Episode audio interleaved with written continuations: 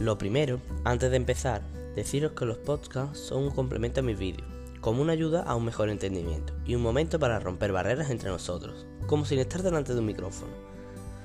Como si yo no estuviera aquí detrás de un micrófono semana tras semana hablando a ustedes, como si tú no estuvieras detrás de un altavoz para escucharme a mí, como si estuviéramos tomando una copa, una taza de café, sentados en, en un sofá viendo la tele, de cualquiera de otras maneras pero no yo detrás de un micrófono y tú detrás de un altavoz.